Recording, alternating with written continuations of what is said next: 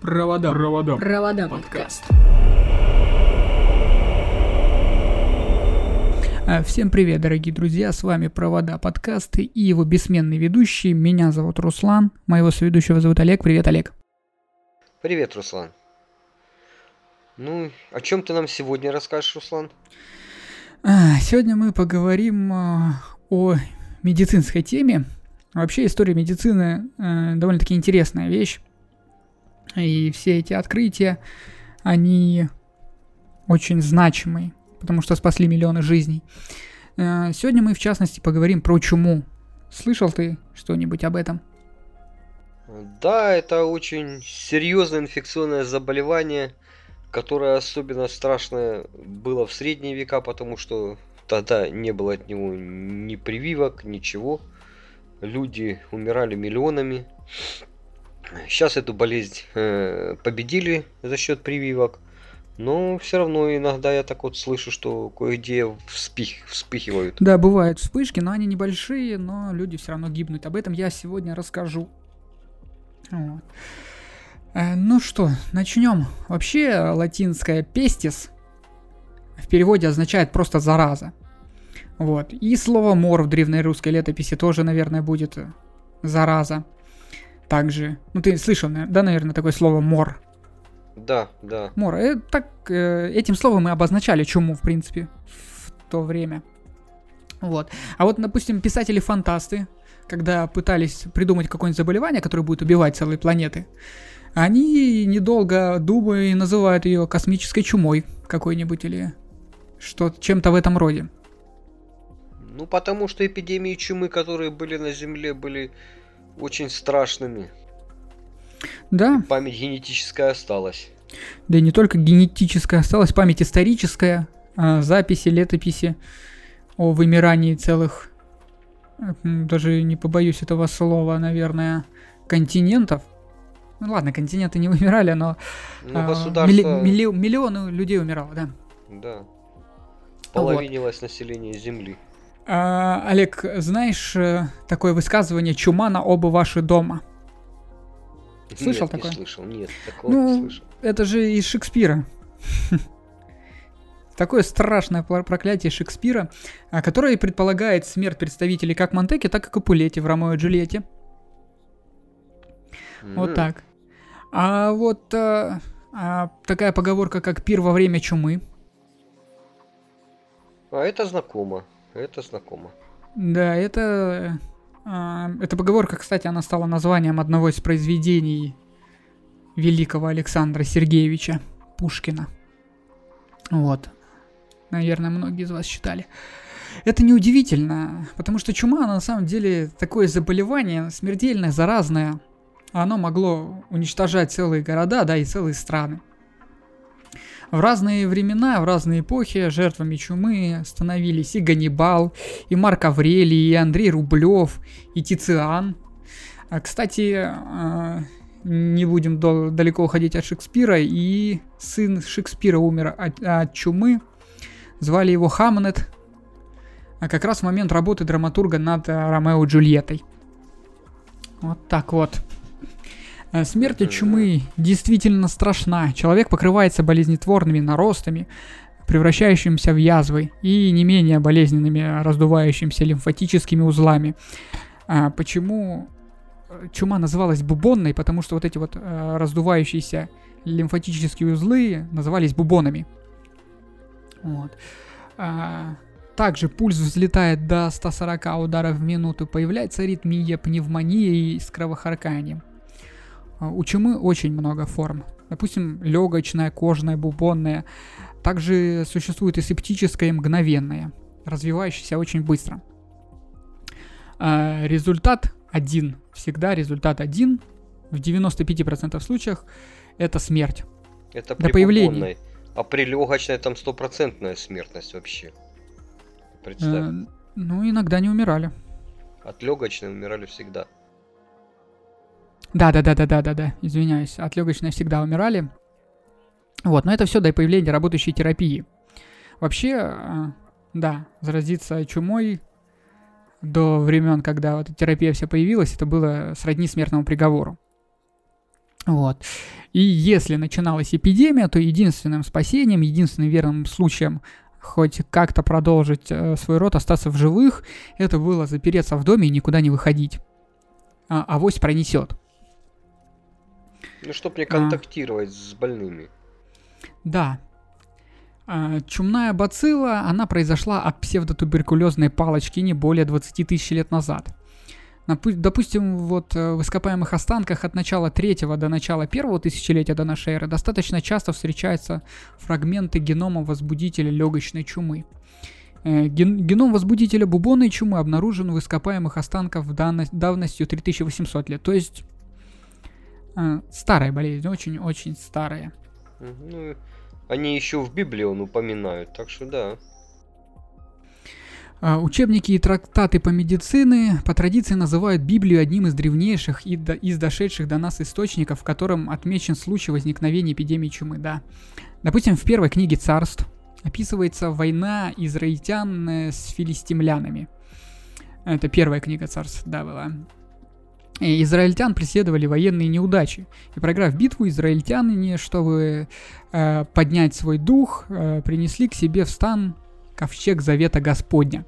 Ковчег со священными реликвиями.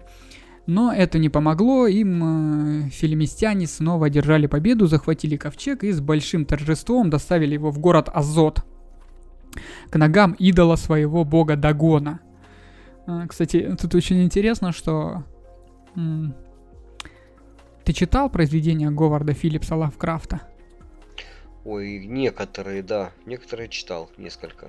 Вот. Там, кстати, один из, одно из важнейших божеств, такое, ну, э, злое, это именно Дагон. Не, я ага. читал с этим... С... Хул... Блин, язык сломаешь, пока вы говоришь. Ктулху.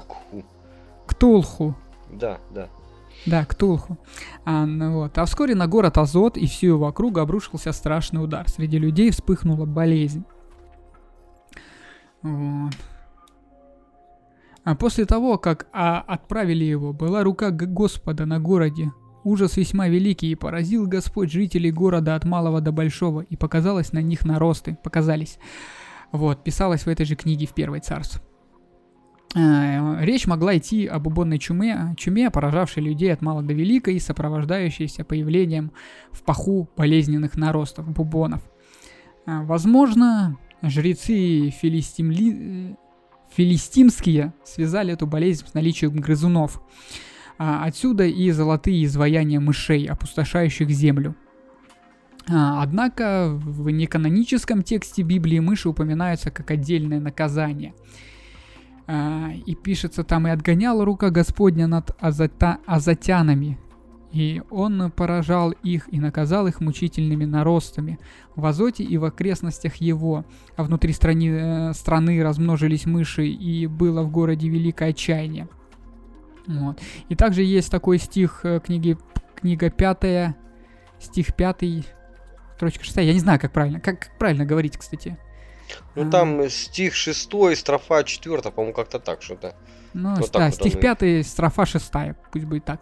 «И пробыл ковчег Господин в области Филимистинской семь месяцев, и наполнилась земля там мышами». Это книга первая царство, стих 6, строфа 1. Как ты меня научил. А, да, и да, в Библии я есть не еще... я не гуру в Библии, так что ты там на меня сильно не надейся. Слушай, я читал, но я не знаю, как там правильно все это говорится. Вот. В Библии также есть одно место, которое может указывать на другой случай эпидемии чумы. В четвертой книге царств, 18-19 главы, может, э, глава и стих, да, наверное, правильно будет говорить, глава такая-то, стих такой.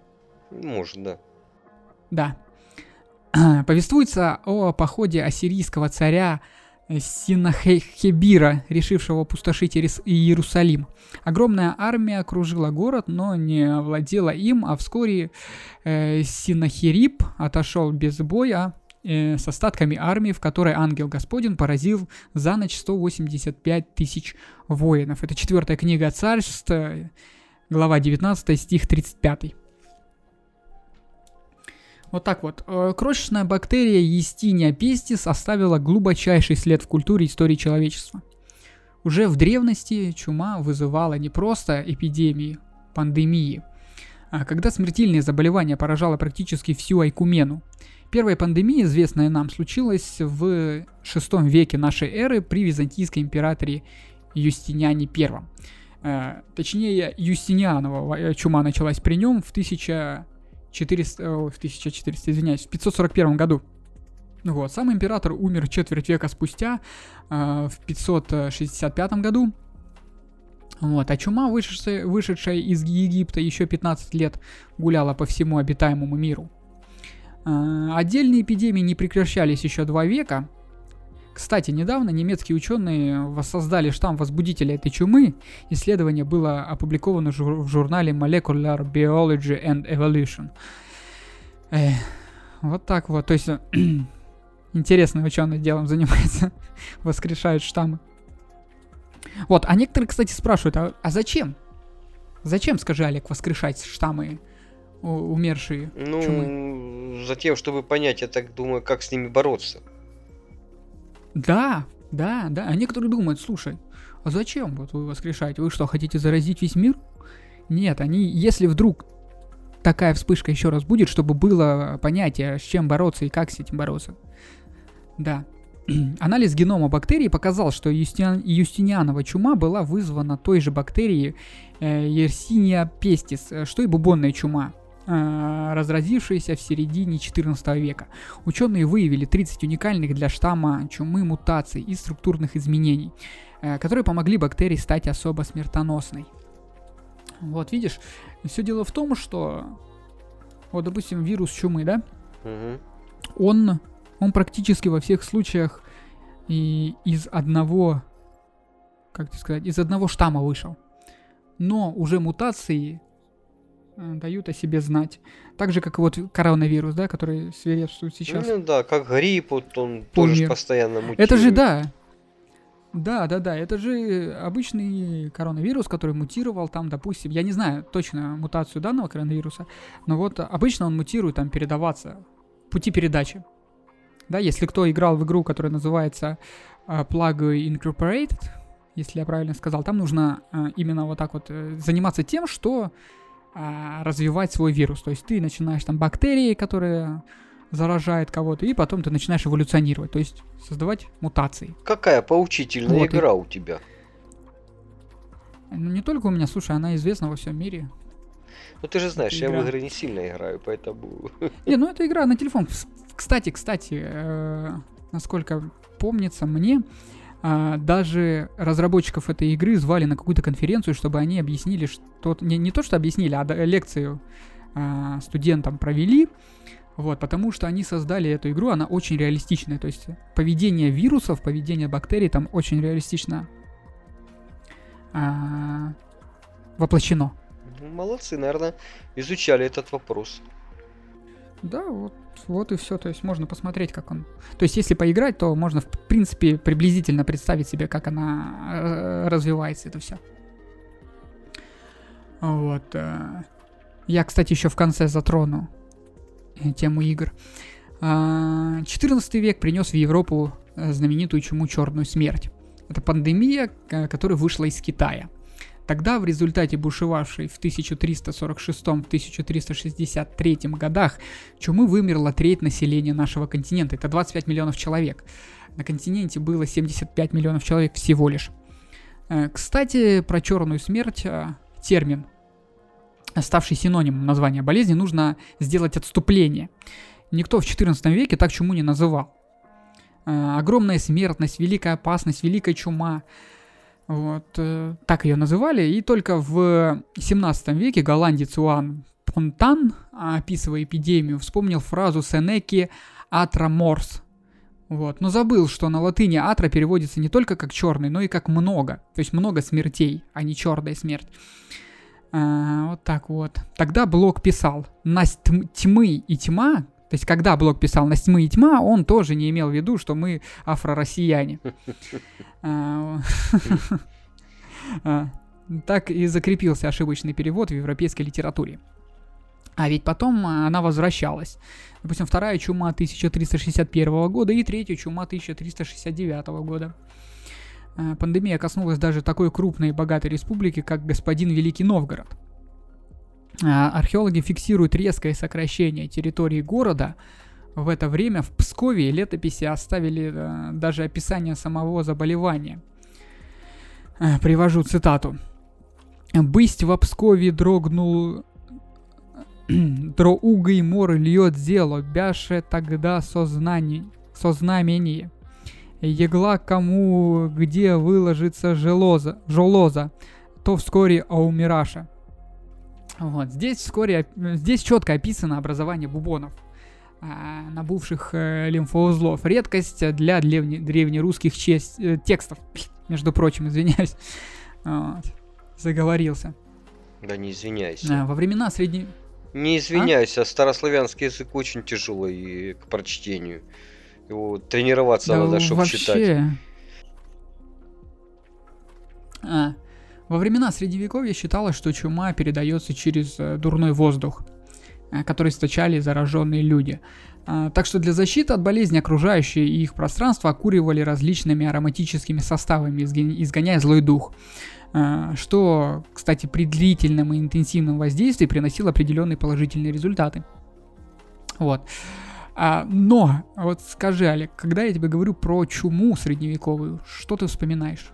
Как, а, как выглядит доктор ну, ну, в средние века? Доктора в то время, ну, не только доктора, а те, кто собирали трупы, э, они использовали длинные плащи кожаные, э, на головах носили колпаки с таким э, характерным, как бы, когда маски, маски, маски, да. Колпаки, маски с характерным таким клювом, в который э, закладывали всякие э, травы, которые считались, э, считалось, что эти травы э, препятствуют проникновению заразы в, чело- в организм человека. Ну, я тебя сразу перебью. Не то, что не только считались, но они частично оберегали доктора от инфицирования, между прочим. Вот. Но важнее было то, что костюм плотно облегал тело, что обеспечивало реальную защиту от возбудителей и переносчиков чумы. То есть этот костюм, он даже помогал. Как-то так. В средние века чума практически не лечилась. Действия сводились э, в основном к вырезанию или прижиганию чумных бубонов. Никто не знал подлинной причины, причины болезни, поэтому не было ни малейшего представления, как ее лечить в принципе. А врачи пытались применять самые причудливые средства. А, в состав одного такого снадобья входила смесь из патоки десятилетней выдержки, мелко изрубленных змей, вина и 60 других компонентов. Серьезное лекарство. То есть, да. Согласно другому методу, больной по очереди должен был спать на левом боку, а потом на правом. Ну, то есть, в принципе, не знали, что делать, давай ты на левом сначала поспишь, потом на правом. Вот так. И начиная с 18 века эпидемию чумы стараются ограничить с помощью карантинов. Вот, вообще, впервые карантинные законы были изданы, как говорит Колин, в 1347 году в городе э, Реджо-эль-Эмилио в Модене. Э, Модена это э, итальянский город э, такой. А, вот. К этому побудила боязнь населения занес, занесения в Италию чумы, известной тогда под именем Черной Смерти ту, той самой. Вскоре многие города, расположенные по берегам Адриатического и Средиземных морей, стали применять э, продолжительную изоляцию для судов, прибывших из Египта и Константинополя. Э, в 15 столетии практика карантина указала на необходимость иметь карантинные лазареты, которые и были устроены в Венеции, Генуе и В богатых городах. То, чем мы сейчас не только, Олег, богатых, а торговых, именно в, в, купечес, в купеческих, в торговых, да, потому что приток народа большой и едут непонятно откуда, едут непонятно куда, то есть со всех частей, поэтому нужно было как-то ограничивать, иначе бы Венеция вымерла, и Генуя вымерла, и Марсель бы вымер. Вот, чтобы избежать заражения, знать самоизолировалась в удаленных от большого скопления людей жилищах. Э, например, Джованни Боккаччо в своем Декамероне как раз описывает такую историю, которая длилась две недели. А Исаак Ньютон в условиях самоизоляции во время локальной эпидемии в Лондоне в 17 веке оформил научные постулаты, которые легли в основы современной физики. Видишь, как много историй С связано да? с чумой. Самоизоляция. Да. Видишь, как положительно чумой. влияет Самоизоляция. на людей. Начинают чем-то заниматься, думать. Открытие делать. Ну да. вот на нас, смотри, как смотри, как на нас э, повлияла самоизоляция. Да что-то... Мы с тобой стали записывать э, подкаст. Мы же до самоизоляции не записывали. Да, как-то не задумывались над этим. Да, а вот тут решили вдруг что... Ну, потому что сами начали слушать и э, решили записать. Ладно, мы, мы отвлекаемся. Э, стеснение, э, стеснение, которым подверглись путешествующие э, аравные перевозимые товары, э, тяжело отзывались на экономическом строе и общении людей. Врачи тогдашнего времени вели оживленные споры по этому вопросу. В результате, благодаря учреждению проведиторы Делла Сан, Саните Венеции карантинные меры приняли более определенный характер. А строгость исполнения карантинных мер по отношению чумы, которые тогда только и боялись, привела к тому, что уже в 17 столетии многие города и местности терпели страшную нужду и голодали только потому, что лишены были подвоза самых необходимых пищевых продуктов и вещей. То есть, ну... Ну, понятно. Закрыт, так. боятся привести припасы заканчиваются, они не вечные. И да, отсюда угу. голод. Кстати, кстати, да, именно вот эти вот карательные методы, которые за нарушение карантина, а, они отличались очень, очень сильной такой, очень крайней жестокостью.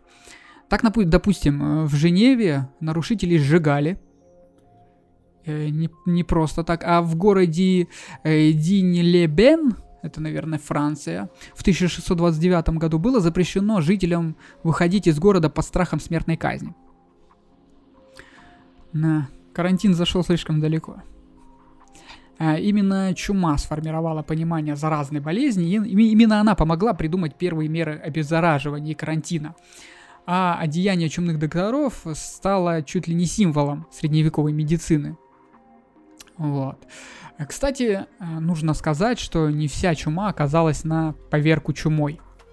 Современные исследования, опирающиеся на изучение ДНК остатков жертв, останков жертв, показывают, что, например, знаменитая финская чума, которая разразилась на втором году э, Пелопонесской войны в, тысячи, в, тысячи, говорю, в 430 году до нашей эры и спутавшая все планы великого полководца Перикла, в общем-то, чуму это и не была, и чему ее назвать... а, язык не повернется. В 2006 году была опубликована работа по изучению ДНК зубной пульты останков людей, которые умерли именно вот в эту эпидемию. Никакой бактерии чумы в остатках не обнаружено, а вот э, как ты думаешь, Олег, что было обнаружено? Что стало причиной смерти? Оспа. Нет, это был э, в ту пору очень распространенный брюшной тиф. А, ну, да, тоже малоприятная болезнь. Да. А, и давай, кстати, поговорим о том, что именно чума, между прочим, стала первым биологическим, бактериологическим, извиняюсь, оружием. А, как в кавычках, так и без. Средневековые историки часто упоминают, как при помощи трупов умерших заражали воду трупы катапультировали через стены осажденных городов. Так было, например, э, при осаде Кафы. Вот. А во время Второй мировой войны японский отряд 731 экспериментировал в Китае, Маньчжурии и Корее, заражая местных жителей. Тут следует отметить, что отряд вообще занимался оружием массового поражения, и в его состав входили там самые разные группы. Вот, в том числе э, они работали с такими болезнями, как сибирская язва, холера, тиф. Э, вот, но по чуме, по чуме была отдельная выделенная группа. А, вот так. Японцы, они вывели штамм в 60 раз вирулентнее природного и создали специальные керамические бомбы. А, что значит э, вирулентнее, Олег, знаешь? Ну, более э, концентрированнее, скажем, более действенный. То есть в 60 раз быстрее распространяется, быстрее э, раз, размножается. Э. Да. Да. Вот. Эти вот керамические бомбы, они были начинены именно э, инфицированными блохами, то есть были блохи. Э, к счастью, до применения дела не дошло, а руководители группы предстали перед судом на Хабаровском процессе, вот, который, к сожалению, распиарен намного меньше, чем тот же самый Нюрнбергский. А, вот так вот. Для того, чтобы справиться с чумой, нужно было ее понять Нужно было понять, как она возникает, и открыть ее возбудителя. Удивительно, но это случилось уже после открытия микробов, которые вызывают такие болезни, допустим, как туберкулез, сибирская язва, дифтерия, холера. Вот. И сделали это два удивительных человека, а, которые прожили меньшую часть своей жизни в Европе.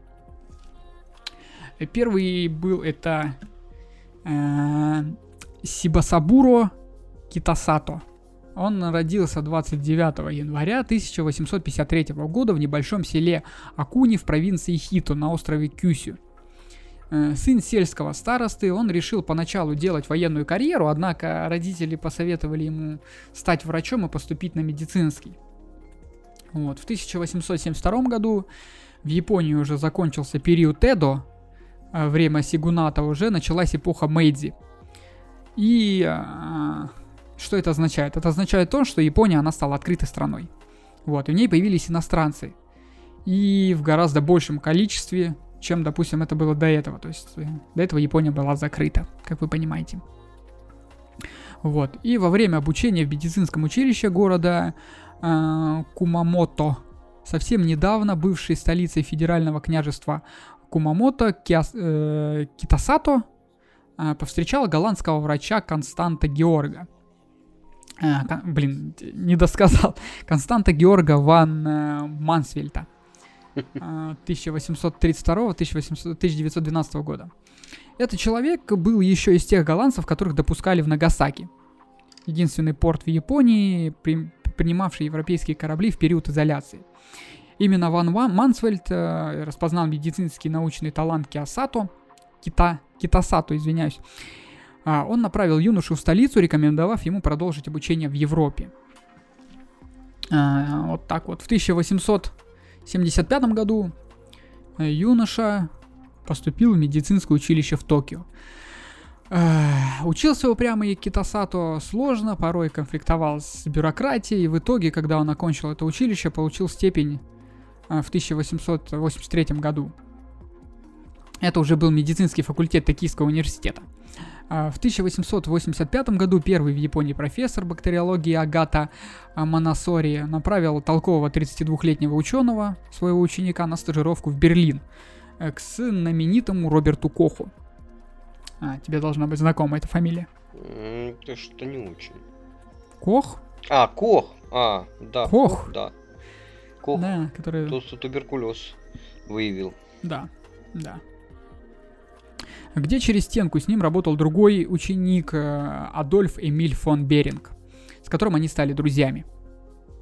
В 1889 году Китасато впервые в мире выделил культуру опасной бактерии – столбняка, о чем сообщил 27 апреля 1889 года на съезде немецких хирургов. Через год Китасато стал, сделал важнейшее открытие, сумев доказать, что в, в поражаемых столбняком нервах нет сам, самой ба- бактерии э, Clostridium tetanti, э, тетани, извиняюсь. Нервы убивает выделяемый ею тетратоксин – и уже через год они вдвоем с Берингом разработали сывороточную терапию столбняка, а затем и дифтерии. Вот. И Китасата и Беринга 10 лет спустя номинируют на Нобелевскую премию по физиологии или медицине. 1901 года самую первую медицинскую Нобелевку в истории. Вот. Но вот э, несправедливость Берингу премию дадут, а Китасата нет. Хотя статус премии позволял ее разделять. Вот. Печально тем более, что Китасата к тому моменту заслуг было уже гораздо больше. Интересно, что работая у Коха, Китасата со- создал еще собственный вариант химической посуды. Толстостенную колбу для вакуумного фильтрования. У нас эту колбу принято называть колбой Бунзена или Бю- Бюхнера, но можно встретить название колба Китасато. Вот так вот. В 1892 году Китасата вернулся в Японию уже в статусе профессора медицины. И здесь у него произошел конфликт с его учителем. Дело в том, что в стране восходящего солнца тоже была заметна заболеваемость э, странной болезнью Бери-Бери что означает на сенегальском языке, э, на сингальском языке, извиняюсь, дважды повторенное слово слабый. Э, довольно я бы... Э, ой, пф, Извиняюсь. Дословно я бы перевел это название как «слабый в квадрате». Питавшиеся рисом заключенные или военные получили довеском комплекс из трех неврологических проблем. Это энцефалотропию верники, это поражение среднего мозга, нарушение координации движений, а, атаксия, паралич, нарушение зрения, сумеречность сознания. А, потом а, Корсаковский синдром – это невозможность запоминать текущее событие, часто бывает с алкоголиками по той же самой причине, что и при Бери-Бери. Вот. И их комбинацию – это синдром Корсакова-Верникова. А, вот так вот. Теории возникновения этого заболевания тоже существовали, даже две. Поскольку в режимных Бери-Бери в питании всегда фигурировал рис, его быстро начали подозревать. Одна теория считала, что рис попадает, э, в рис попадает некий яд. Другая, что в рисе не хватает жиров и белков. Э, как мы увидим, принципиально вторая теория была лучше. Э, вот, бактериолог Огате решил, что раз сейчас в мире мода на открытие новых инфекций, вот и его ученик отличился.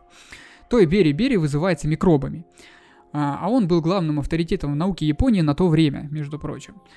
Э, ну вот беда, в 1890 году уже вышла статья Христиана Эйкмана «Полиневрит у цыплят». Вот. А, об этом мы тоже, наверное, поговорим. А. А, так вот, эта статья показала, что если кормить людей нешлифованным рисом, то бери-бери не возникает. А потом в, в 1901 году стало ясно, что рисовая шелуха содержит тиамин, то бишь витамин В, и его отсутствие не вызывает, и, а точнее вызывает все симптомы. Но уже после выхода статьи будущего Нобелевского лауреата 1929 года стало понятно, что микробы к бери-бери имеют такое же отношение, как э, э, кометы к эпидемии гриппа, то есть вообще никакое. Никакого.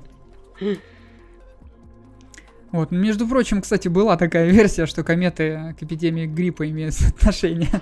Ну а что? вот это падают на землю, космическую заразу нам приносят. Это серьезная проблема. Продолжим. Э, вернувшийся Китасата осмелился спорить со своим учителем. Вот. Но, как ты понимаешь, спор с учителем в Японии это совсем не то, что спор с, с учителем в Германии. Вот. Были последствия. Китасата, он часто... Да, Китасата часто спорил с Кохом, а после его отъезда с Кохом э, разругался Беринг. Вот, дома его объявили чуть ли не предателем. Вот какие последствия. Однако Китасата уже нахватался европейских, европейской предприимчивости к своему упрямству. Вот. Тем более, став первым японцем европейским, японцем европейским профессором и отвергнув предложение ведущих западных университетов. После открытия столбча, столбнячного токсина он был экзотической звездой европейской науки. Вот. Киосата мог рассчитывать на большее, чем подобострастно взирать на профессора Токийского университета. Поэтому наш герой нашел, э, как сейчас модно говорить, инвесторов и открыл Институт инфекционных болезней, став во главе одного, одного из первых научных институтов страны.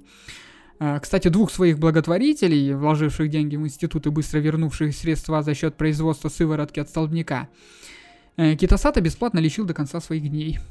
До конца их дней. Вот так вот, вложили свое здоровье. Э, через два года после возвращения в Японию главного инфекциониста страны, э, Китасата Тобиш, вот, по просьбе правительства направили в Гонконг. Э, направили в Гонконг, извиняюсь. Там разразилась эпидемия чумы. И именно там два человека, независимо друг от друга, открыли возбудителя чумы, это Александр Ерсон, кстати, тоже связанный с дифтерией. Он открыл э, дифтерийный токсин вместе с Эмилем Ру. И вот этот наш герой Китасата. Позже в литературе э, развернулись настоящие баталии на тему, открыл ли Китасата возбудитель или нет. В открытии Ерсона никто не сомневался. Вот. Ну, потому что он Ерсон, а не Китасата. Да, фамилия, наверное, решала в тот момент многое.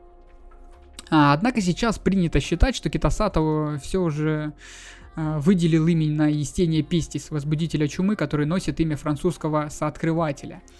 Вот. А то, что его, впервые, его первые сообщения были очень неопределенные, и что Китасата сначала не смог определить э, грамм, грамм положительный или грамм отрицательный это бактерии, объясняется тем, что его культура была загрязнена пневмококками. Вот. А, что же можно сказать, что на этом научная история Китасата заканчивается? А, но на смену исследователю, который к своей 42-й годовщине совершил немало открытий, пришел вид выдающийся организатор медицины, вот, а, который часто фокусировался именно на чуме. Так в 1911 году мы застаем его борющимся с эпидемией чумы в Манчжурии – в том же году он возглавляет японскую делегацию на международной э, противочумной конференции в Мукдене. В 1913 году он, сын сельского старосты, получает за научные и медицинские заслуги титул Дансяку. Это такой некий аналог баронства. Вот, и тут же снова ввязывается в, ком- в конфликт. Годом позже его Институт инфекционных болезней включает в состав Токийского императорского университета – а альма-матер Киосата, назначивший его предателем, э, Китасата выходит в отставку в знак протеста и тут же организует маленькое скромное заведение Институт Китасато. А, Не, ну а что? Хороший ученый. Институт имени себя. Все нормально. Да, он дожил до 78 лет и умер от инсульта до конца своих дней он что-то делал, организовал фирму по производству э, термометров, которые существуют, между прочим, и поныне, создал и возглавил медицинскую ассоциацию Японии. В общем, был довольно-таки продуктивный дядька. Деятельный человек. Да. А, а напоследок еще один примечательный факт. В 2015 году Нобелевскую премию по физиологии и медицине получил э, Сатоши Амура, сумевший выделить из почвы бактерии производители препаратов против э, гельминтов. Э, гельминты это глисты, вот, которые вызывают страшные заболевания в Азии и в Африке. Это речная лихорадка и слоновая болезнь.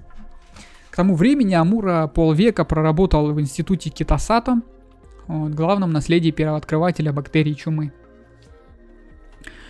А, вот. Еще один герой борьбы с чумой, который точно безоговорочно открыл чумную палочку и внес большой вклад в победу над самой чумой, был поистине гражданином мира.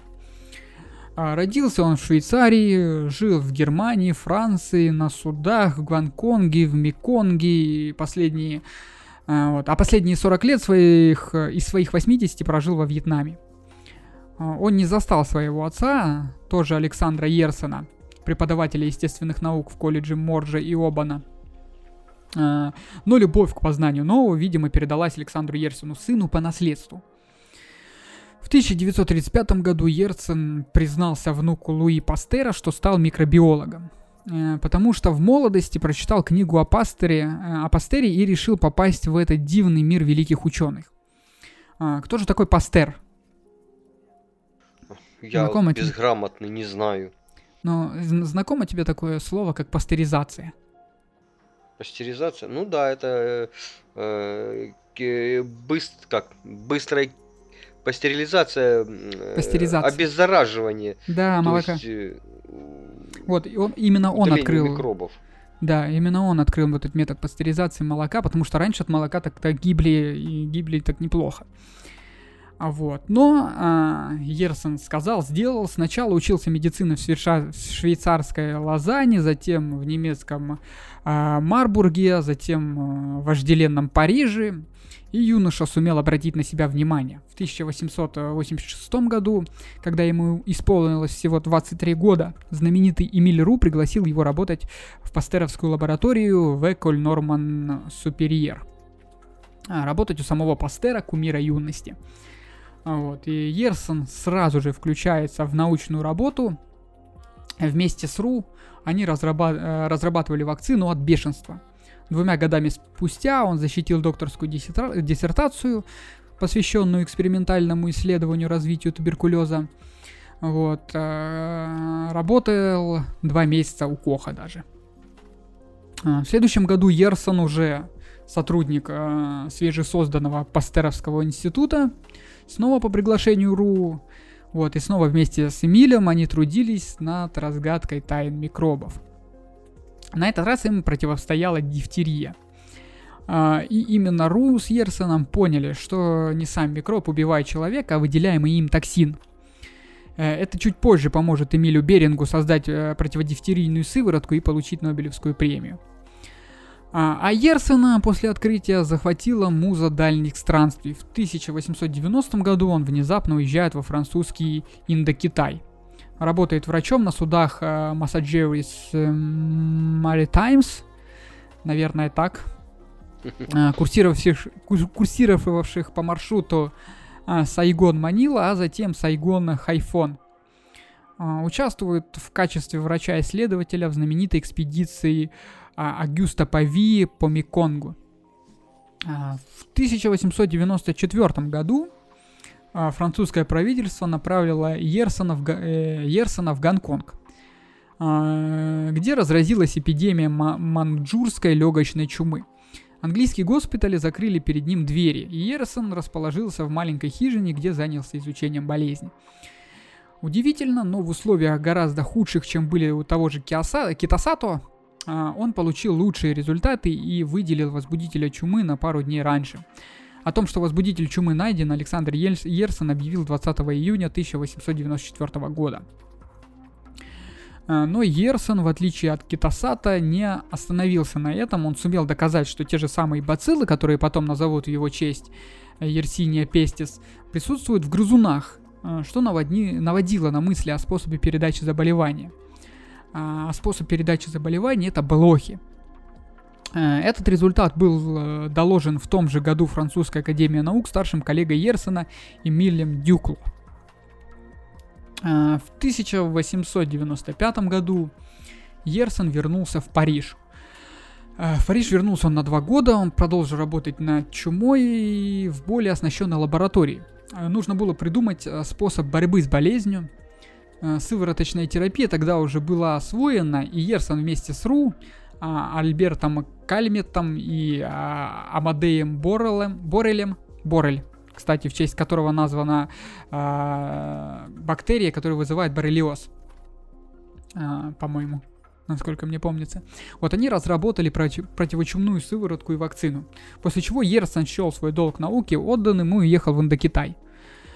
А, в Индокитай он уехал навсегда – 8 января 1902 года он стал первым главой Ханойской медици... Ханойского медицинского университета и проработал на благо своей новой родины более 40 лет, умерев во время японской оккупации Вьетнама. Э, Ерсона очень чтут во Вьетнаме, но почти забыли в родной Швейцарии. Говорят, к 120-летию со дня открытия чумной палочки посол Швейцарии во Вьетнаме э, уговорил известного швейцарского режиссера Стефана Клееба снять о Ерсене пол- полуторачасовой документальный фильм. То есть пришлось даже уговаривать. Ну, это а, же вот. деньги и не тут... приносит. А, да, и тут э, давай два маленьких фактика таких небольших. А, во-первых, Александр Ерсон был семь раз номинирован на Нобелевскую премию по физиологии или медицине, или медицине за открытие возбудителя чумы. А, вот. Одна из номинаций, кстати, была еще из-за создания противочумной сыворотки. А во-вторых, вьетнамские буддисты считают Ер- Ерсона Бодхисавой – Бодхисава это существо, которое достигло просветления, но отказывается от нирвани ради спасения других. Вот. Жаль, что человечество лишило шанса иметь Нобелевского лауреату Бодхисаву, в честь которого назван возбудитель чумы. А, в 1896 году русский по происхождению микробиолог Владимир Хавкин, ученик Мечникова и пастора, сумел создать эффективную вакцину против чумы – он с успехом применил ее в Индии, прибыв туда по просьбе властей. А, Хавкин в кратчайшие сроки создал первую эффективную противочумную вакцину. Снова доказал ее безопасность вначале на себе, а затем в течение нескольких лет непосредственно участвовал в вакцинации населения. А, созданная Хавкиным в Бомбее небольшая противочумная лаборатория стала впоследствии крупнейшим в Южной и Юго-Восточной Азии исследовательским центром по бактериологии и эпидемиологии и с 1925 года носит название Институт имени Хавкина. Вот. В 1897 году королева Виктория наградила Хавкина одним из высших орденов Британской империи. Э, в честь него в Лондоне был дан прием, на котором присутствовали крупнейшие английские медики. Э, с приветственным словом выступил знаменитый хирург Листер, поблагодарив Хавкина за все доброе, что тот сделал для Индии и тем самым для Великобритании, потому что Что? На тот момент Индия была колонией. Да. Э, Листер заметил, что из этого э, гнусного, из всего того гнусного, что есть в этом мире, самое отвратительного это антисемитизм. Вот, и сюда евреев запихнули. Богоизбранный народ, куда же без него. Да. А, вот. Итак, Олег, можно ли победить чуму? Ну, да, она же на сегодняшний день она лечится, и смертность там составляет около э, 5-7% всего. Да. Э, Итак, Ерсон, Ру, Кальмет и Борель создали сыворотку и вакцину против чумы. Это заметно снизило и заболеваемость, и смертность, но эпидемии продолжались. Перелом наступил после Второй мировой войны, когда были открыты и получены и получили распространение антибиотики. Э, Смертность от чумы упала до 50%. Не 50, а 5-10. 5-10, лучше я так скажу. Вот, однако надеяться на то, что чума полностью исчезнет с лица земли, земли подобно оспи, не приходится. А, вот. Если вирус без человека жить не может, то у бактерий чумы есть природные резервуары. А, она преспокойно выживает в земле, и поэтому ежегодно в мире регистрируются новые заболевания без тенденции к снижению, к снижению уровня. Э, недавние исследования показали, что Естиния пестис может жить внутри встречающегося повсюду в земле одноклеточных амеб. Э, Такую способность им обеспечивает выделение белка, который защищает бактерию от пищеварения проти, а, протиста. А, об открытии сообщающееся, сообщается в журнале Applied and Environmental Microbiology. Microbiology. Эх, идеальный английский. А, Ученые по отдельности вырастили три штамма чумной палочки, связанные с эпидемиями. Вместе с распространенным лабораторным штаммом а, свободоживущей почвенной амебе, амебы а, Акантонеба Кастильяни. В общем, жесткие слова. Учите тяжелые. латинский язык. Да, учите латинский язык в среде, э, благоприятной для последней. Потом они убили всех находящихся вне клеток, не вне клеток амеб бактерий, затем э, лизировали. А лизерация это разложение ферментами. Самы- самих амеб. И поместили результат в среду, в среду благоприятную для роста бактерий. Только после успешного лизиса им удалось вырастить палочку. Э, Ежегодно число заболевших чумой составляет около 2500 тысяч человек. Причем без тенденции к снижению, при этом наиболее, коли- наиболее количество число случаев, наибольшее точнее, около тысячи регистрируется а, в маленькой а, конголезской провинции Итури. А, Согласно имеющимся данным, по информации Всемирной организации здравоохранения с 1989 по 2004 год, э, было зафиксировано около 40 тысяч случаев в 24 странах. Причем летальность составила около 7% от числа заболевших. То есть довольно-таки много в наше время. А В ряде стран Азии, таких как Казахстан, Китай, Монголия, Вьетнам, Африки, таких как Конго, Танзания, Мадагаскар, и западном полушарии США и Перу, случаи инфицирования людей регистрируются практически ежегодно. А, При этом в России ежегодно на территории природных очагов общей площади более 253 тысяч километров квадратных под риском заражения находится свыше 20 тысяч человек. Для России ситуация осложняется ежегодным вы- выявлением новых заболеваний а, в сопредельных с Россией государствах, таких как э, Казахстан, Монголия и Китай. Вот, допустим, тот же самый коронавирус.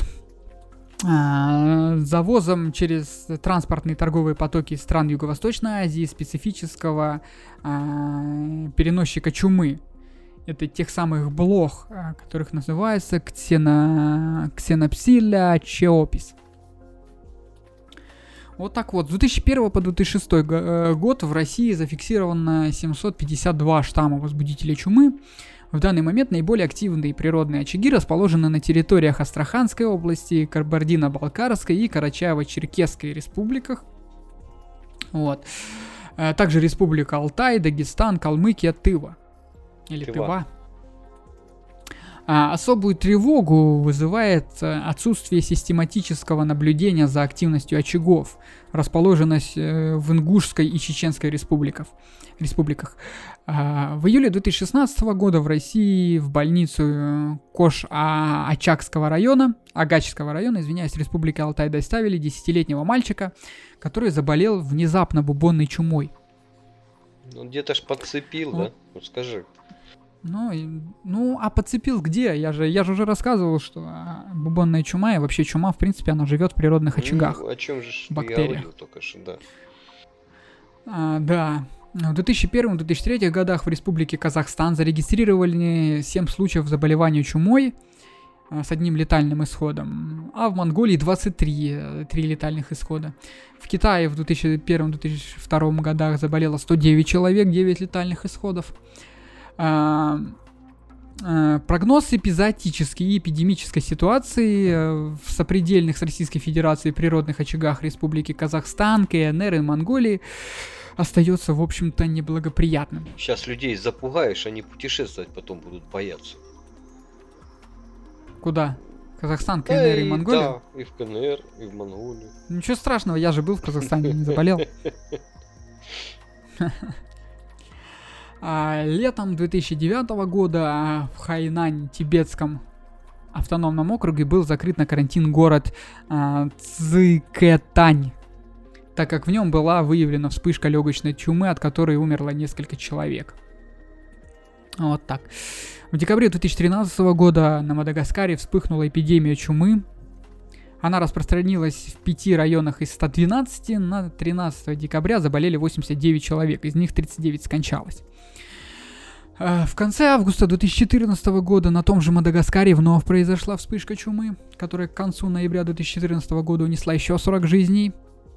Вот, это все из 119 заболевших, то есть очень большой, большой процент. Да. процент. Это да, это около так 40 человек, это 30, 30, 30 процентов, 33. Э, в том же году на карантин был, э, карантин был объявлен в части китайской провинции Ганьсу. Изоляции подверглось более 150 человек, по меньшей мере, один из которых скончался. Но там смертность не такая большая. Вот. Новая вспышка произошла на Мадагаскаре еще осенью 2017 года. Э, по состоянию на начало ноября было зарегистрировано более 2000 заболевших чумой и 165 смертей. Страшное место этот Мадагаскар, слушай. Да, что очень страшное. Э, в мае 2019 года вспышка чумы произошла в Монголии. Погибло двое жителей. Э, из-за введенного карантина нескольким десяткам туристам пришлось задержаться с возвращением домой. Вероятно, причиной заболевания стал монгольский обычай есть сурков, часть которых, по всей видимости, была заражена чумной палочкой. То есть вот ты заметил, что многие болезни происходят Это... из-за того, что кто-то кто-то кого-то неправильно да, съел. кухни, поэтому. Да. Кто-то кого-то не так съел, не дожарил, не доварил. Ну вы же, наверное, доваривайте, дожаривайте. Ну да, тем более чумная палочка ну, что э, при температуре плюс 55 уже, в принципе, погибает. Поэтому термообработка очень хорошо нас защитит от этого дела. Ну, а то едите сырыми и все. Это я обращаюсь к тем... Сыроедению всем бой. сыроедам. Да, да, да. Варите мясо. А, давай поговорим о видеоиграх. Мы уже начинали говорить про Plague Inc. Вот, это такая игра необычная в жанре глобальной стратегии. Вот, и там нужно не сражаться с эпидемией, как я говорил, а вот наоборот культивировать ее, стремиться распространить. А, вот, и вот э, о чем я тебе говорил. Игра получилась настолько реалистичной, что расположенный в США Центр по контролю заболеваемости даже пригласил разработчиков прочитать лекции о моделях распространения эпидемий. А, вот. А, допустим, недавний Plague, э, Plague Tale и Nonsense. Такая игра, которая переносит игрока в сеттинг мрачной средневековой Франции, где также присутствует чума и полчища крыс. Вот, там, кстати, именно сюжет развивается на том, что брат с сестрой убегают от инквизиции. То есть, представляешь, да, инквизиция, да, да. А, вот, а, чума, крысы и все, и за ними еще следят, за ними бегают. То есть, игра ужасов. Очень такая интересная игра. Да, игра ужасов, которую я, наверное, буду проходить э, на своем YouTube, на нашем YouTube канале. Вот. Я там уже прохожу. Э, уже Атлас прошел, можете зайти и посмотреть. А, отечественные игры Патологик, Патологик 2, действие которых разворачивается в волнующем странном городе, охваченном эпидемией песчаной язвы. Очень заразное смертельное заболевание, остановить распространение которого должен главный герой. Сказать, что песчаная язва, она очень похожа на чуму. Вот. Примечательно, что здесь она является не только воплощением беспощадного зла, но и своего рода метафорой борьбы жизни и смерти, науки и темных суеверий. Э, главный герой также может заразиться этой ну, неприятной болезнью, э, можно так сказать. Если не принять правильных действий, то смерть придет и к нему спустя примерно 5 часов. При этом он будет испытывать сильный жар, головную боль и галлюцинацию. То есть, ну, погружение довольно-таки интересно. Вот. И также есть игра, которая называется Vampire. Это вампирский ролевой экшен, но э, мы тут говорим не о вампирах, а то, что э, он рассказывает о приключениях новообращенного вампира, который после Первой мировой войны прибывает э, в родной Лондон и обнаруживает, что там свирепствует страшная эпидемия испанского гриппа, правда, но там тоже все выглядит как чума. То есть тоже и крысы, кушать и нечего тоже бедному вампиру. Да, и кушать нечего. Но он, надо сказать, что он такой добрый вампир, он старается убивать плохих людей. Нет худа без добра? Да. Да, да, да. Вот. Э, у тебя по видеоиграм нечего, нечего да, добавить? Я в них не играю, у меня Конечно, с нечего. этим вообще все сложно. Э, вот. э, у меня терпения хватает ровно, э, ну, максимум это минут 10, и все. И на этом все заканчивается. Я понял. А, в кино я, наверное, так и не вспомню фи- фильмы некоторые, но вот мне удалось найти на просторах интернета несколько из них. Э, Черная смерть 2010 года. А, британец Кристофер Смит передал нам мрачную историю, развернувшуюся в Англии образца 1348 года, оказывающуюся под влиянием бубонной чумы. Э, в центре событий оказывается юный монах Осмунд, назначенный э, проводником инквизитора Ульрика и группы его воинов, которых епископ отправил на проверку странных случаев, слухов о деревне, избежавшей эпидемии. По прибытии в селение они находят отрекшиеся от Господа, но счастливых и здоровых жителей. А также таинственную красавицу Лангиву, которая поклоняется языческим богам. Ну, тут, наверное, больше даже не на чуму задел – вот она на Господа Бога. Вот. И также фильм «Седьмая печать» 1957 года, фильм о средневековой Швеции, фильм о эпидемии чумы, вот, и главный герой там играет партию в шахматы со смертью. Это все, что я хотел сказать про кино. И если если, если бы я вспомнил что-нибудь, я бы сказал еще, у тебя есть еще про кино сказать? Может, ты вспомнил какие-нибудь фильмы, которые ты смотрел? Да, есть фильм «Чума» 92 -го года. Э, есть э, «Плоть и кровь» 85-го с Рудером Хауэром, где показана э, жизнь средневековых рыцарей, замков, как там все происходило, и в том числе, да, эпидемии чумы. Неплохо. А, так, на этом давай будем заканчивать. Как хорошо у нас да, получается далее. Все выпуски про практически практически час. Давай теперь организационные час. моменты нам расскажи. Вот чуть-чуть больше, может чуть меньше, но вот э, часик где-то так. Да, надо э, организационные моменты и, наверное, заканчивать. В общем, э, новость, о которой я уже упоминал. Знаешь какая? Экскаст? Это открытие открытие моего YouTube канала. Нет, экскаст вышел уже, кстати, можете, можете послушать. Там про Петра Первого мы рассказываем. Вот, мы, кстати, упоминали э, этот экскаст в выпуске про, про пиратов, который, кстати, уже тоже доступен, тоже можете послушать. А, что хотел сказать? А, открыл, открыть YouTube канал, можете зайти, вот, посмотреть, там я прохожу игры в основном игры, но также там будут выходить э, прямые эфиры наших записей вот этих вот. Вот этих вот. А вот, которые мы сейчас записываем, да. Да, надо немножко решить технические проблемы.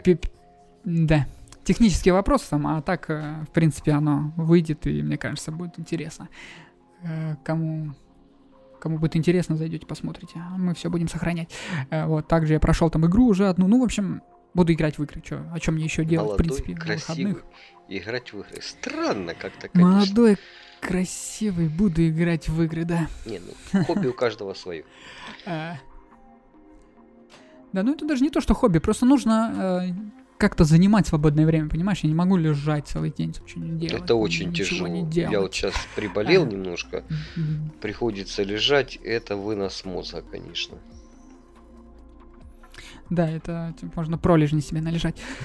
А, так, а что касается а, выпусков про медицину, вот эти чума, это, это не первый выпуск, кстати, будет очень много выпусков про историю медицины, потому что мне, если честно, мне очень нравится эта тема. Вот я думаю, многим из вас она будет интересна. А, как леч- лечат, я не знаю, Олег, тебе интересно? Да, про историю медицины очень интересно, потому что достаточно драматично э, развивалось все. Поэтому да, это очень интересная тема. Ага, так, значит, э, про это сказал, что будет еще много выпусков. Вот, ну, много, достаточно много, потому что болезней много, и, естественно, выпусков будет тоже много. Все, пошли организационные моменты. Э, Подписывайтесь на наш паблик ВКонтакте vk.com слэш провода нижнее подчеркивание подкаст. Там есть все наши выпуски. Вот, э, пишите комментарии, там ставьте лайки. Что еще? Слушайте нас на Яндекс Музыке, на Apple Подкаст, на Google Подкаст, на Анкоре, э, много где еще. Вот, мы тоже много где есть, на самом деле, если вы попробуете открыть какой-нибудь подкаста, а, как под- подкаста раздатчик, вот, можете там посмотреть, и мы, возможно, там даже будем, потому что не во всех мы, авто- то есть во многих мы автоматически добавляемся, я не- там ничего не делаю, я смотрю просто, как оно там все обновляется, благодаря э, каналу, который мы создаем, э, RSS фиду. Ладно, это техническая часть. А где можно поставить лайк, поставить оценку, написать комментарий? Э, Поставьте, напишите, потому что это очень нам поможет. Олег не даст соврать. Вот. Да, это очень полезная информация для нас, как нам себя вести, как лучше строить рассказ, чтобы вам было интересно слушать. Поэтому пишите. Ага, так, еще ВКонтакте есть, а, э, как сказать, обсуждение. Вы там можете задавать свои вопросы Группа. или да, или, или предлагать э, свои темы. Вот мы их рассмотрим, и если они интересны, мы будем, мы расскажем про них. Да, в Одноклассниках есть наша группа. Да, в. Одноклассниках есть наша группа, на Фейсбуке, в Инстаграме есть. То есть, ну, сами понимаете, просто очень сложно вести все паблики одновременно. Поэтому мы будем, мы будем, как бы Будем св- стараться. свободное время, да, будет, мы будем это все пытаться вести. Ну, а пока, что сказать. Всем удачи, всем до встречи в следующем выпуске. Не болейте, берегите себя и своих близких. До свидания. Пока-пока.